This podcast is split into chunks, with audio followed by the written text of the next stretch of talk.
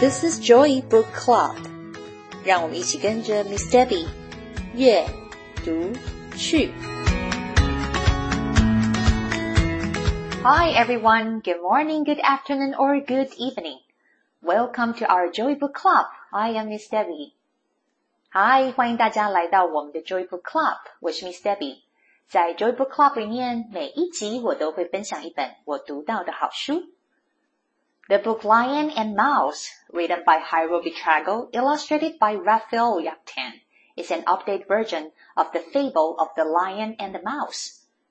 This book retells the relationship between two unlikely friends. Lion sleeping one day in his cave, and Mouse walks into Lion's home. When Mouse tries to leave, Lion wakes up and stops the mouse. Will Lion eat Mouse for breakfast? What is going to happen between these two foes? 今天我们要读的《Lion and Mouse》是由作者 Hiro Betrago 与插画家 Raphael Yaktan 完成的。这个故事是由古老的伊索寓言当中的狮子与老鼠改写成的版本。有一天，小老鼠不小心闯进了狮子的洞穴当中。正当它想要离开的时候，被狮子逮得正着。小老鼠会被当成是狮子的早餐吗？还是他们会发展出让人意外的友谊？让我们一起来读这个故事。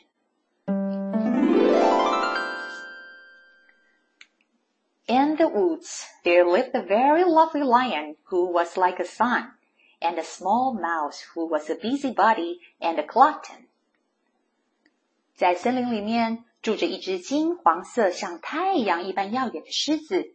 以及一只嘴馋又热心的小老鼠。One day, the mouse marched into the lion's house without being invited. 有一天，小老鼠在森林里面探险着，却不小心闯进了狮子居住的洞穴里面。Being well mannered, he wiped his feet on the lion's mane. Before he could leave without saying goodbye, the lion grabbed him. 这只爱干净的小老鼠爬上了狮子的头顶，用狮子的鬃毛擦了擦自己的脚。而正当它想要离开的时候，它的尾巴立刻就被狮子的爪子给抓住了。Where are you going, breakfast? The lion asked him. Breakfast? said the mouse. Don't eat me today, please. I'm off to see my girlfriend. Someone as small and ugly as you couldn't have a girlfriend. But I do, and if you let me go, I might be able to return the favor. 你要去哪里啊？你可是自动送上门的早餐。狮子问着。什么？你要把我当早餐吃掉吗？不要吧，我正准备要去找我的女朋友。老鼠慌张的解释。 你这么丑、这么瘦小的老鼠，怎么会有女朋友啊？我真的有，拜托你让我走吧！你放了我，有一天我一定可以回报你的。老鼠连忙对狮子求饶。哈哈哈哈哈！laughed the lion as only lions can. Such an insignificant little animal as you is going to return the favor. Get out! ran away. Insignificant means being of no use or importance and is the most insulting thing you could say about a mouse. 听到刚刚老鼠说的这段话，狮子大笑了，哈哈哈哈哈！你这么不起眼、微不足道的小动物，怎么可能回报我？你走吧。老鼠不敢稍作停留，马上就溜走了。 Insignificant 微不足道的意思，就是指很渺小、很卑微、不值得一提。这大概是老鼠听过最侮辱它的一句话了。The next day, the lion went out for a walk and found a very handsome hen hanging from the tree. 隔一天，狮子在森林里面散步，远处看到了一块肥嫩的火腿。悬吊在树枝上面。It was a hunter's trap, and he fell into it. In those days, people were foolish and hunted lions. 这个其实是猎人的陷阱。狮子没有多想，一口咬下，没想到却触动了机关，狮子一下子就被网子困住了。在那个古老的年代，猎人并不明白 不可以猎捕狮子。As the lion was crying, the mouse appeared. But the lion didn't recognize him because all mice look alike to him. It's me, Mr. Lion, the mouse said. Yesterday's mouse. And what do you want? I can rescue you from your trap. The lion felt like laughing again, but it didn't seem like such a good idea just then. 被困在网子里面的狮子大声的喊叫。突然，一只老鼠出现了。狮子没有认出来，这只老鼠就是那个时候误闯入洞穴的老鼠。是我呀，狮子先生，你认不出来了吗？你在这里干嘛？我可以帮助你，帮助你逃离这个陷阱。狮子听到这里，心里觉得好笑。这么小的一只老鼠，怎么可能可以帮助我，可以救我？The mouse bit through the net that was covering the lion and freed him。但是没想到，老鼠用它尖利的牙齿把网子给咬破了一个大洞，而狮子也因此获得了自由。The lion was astonished he had been rescued by someone so small. I told you I would return the favor, exclaimed the mouse before he fled into the bushes. 狮子惊讶极了，他完全没有想到，这么不起眼的一只老鼠竟然救了他。老鼠对狮子说：“我答应过你，我会回报你的。”说完这句话，老鼠就钻进了树丛里。 One raining day, the lion met the mouse again, and with his immense power, he protected him from the rain. Another favor? The mouse said with annoyance. Now I'm going to have to do another favor for you, and you will have to do another for me.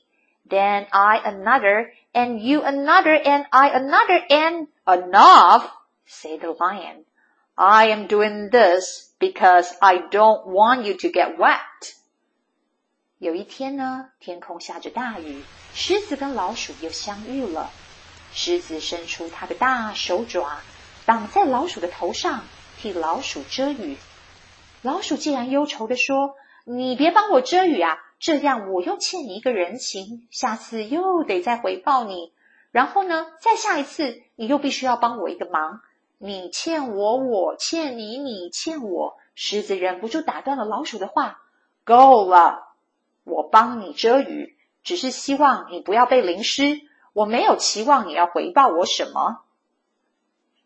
And that's how they began to be good to each other. Those weren't favors. They didn't do this because they expected to get something back. 就这样，大狮子跟小老鼠 展开了他们真正的友谊，不再仅仅是为了回报彼此，也不是期待对方能够给予自己什么。他们对彼此的好，就只是因为他们是朋友，愿意为彼此付出。They ended up living together in the lion's house because there was more room there than in the mouse's home. One day, the lion went up very, very close to the mouse to see him better. You know, seeing you so close up, friend mouse, you aren't at all, not at all ugly. 老鼠和他的家人最后还搬进了狮子的洞穴里面。对狮子来说，这么大的空间，能够有像朋友的老鼠一起作伴，是一件开心的事情。有一天， 狮子仔仔细细的打量着老鼠，他对老鼠说：“你知道吗，我的朋友，认识你这么久，这么近的看着你，我发现 你其实一点都不丑啊。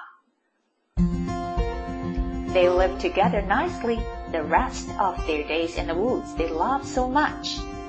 The lion walked through the bushes with his good mouse sitting on his head.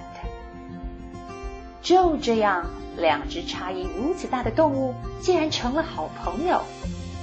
如果哪一天你走到森林里面，搞不好可以看到森林之王狮子，不管去哪里，而他的头上都坐着他最好的朋友。老鼠。We often see lion is the king of the forest. And what can a tiny mouse do to help the king of the forest? The life surprises us every day. The mouse, though small, did save the lion. So the moral of the story is, whoever it be, whatever size, we should help each other. Being helpful to others is the most significant virtue, and everyone is unique in their own way. 森林之王狮子， 他怎么也没有想到，有一天他会被一只小小的老鼠从猎人的陷阱当中救出来。这两种本来不可能成为朋友的动物，在最后竟然成了真正的朋友，不求回报，互相帮助。亲爱的大家，你们还记得 Miss Debbie 之前讲过的 Mostronaut 太空飞行鼠的故事吗？这两本书里面的主角，他们都没有因为体型的渺小，觉得自己一无是处。在现实生活当中，我们要记得，虽然我们只是一个小小的个体，我们也能够用自己的方式付出，贡献心力。所以，我们千万不要看清自己或是任何人哦。希望你们喜欢今天的这个故事。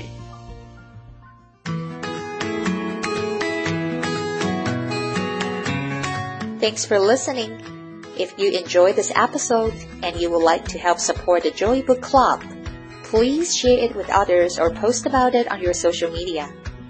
You can always reach out me on Facebook at Miss Debbie's Joy Book Club or email me at joybookclub2022 at gmail.com. 谢谢你们今天和 Miss Debbie 一起读书，别忘了订阅 Joy Book Club 的频道。如果有任何的问题，欢迎你们 email 给我。 或者是到 Facebook 上面搜寻并加入 Miss Debbie's Joy Book Club，就可以找到我了。I will see you next time. Bye.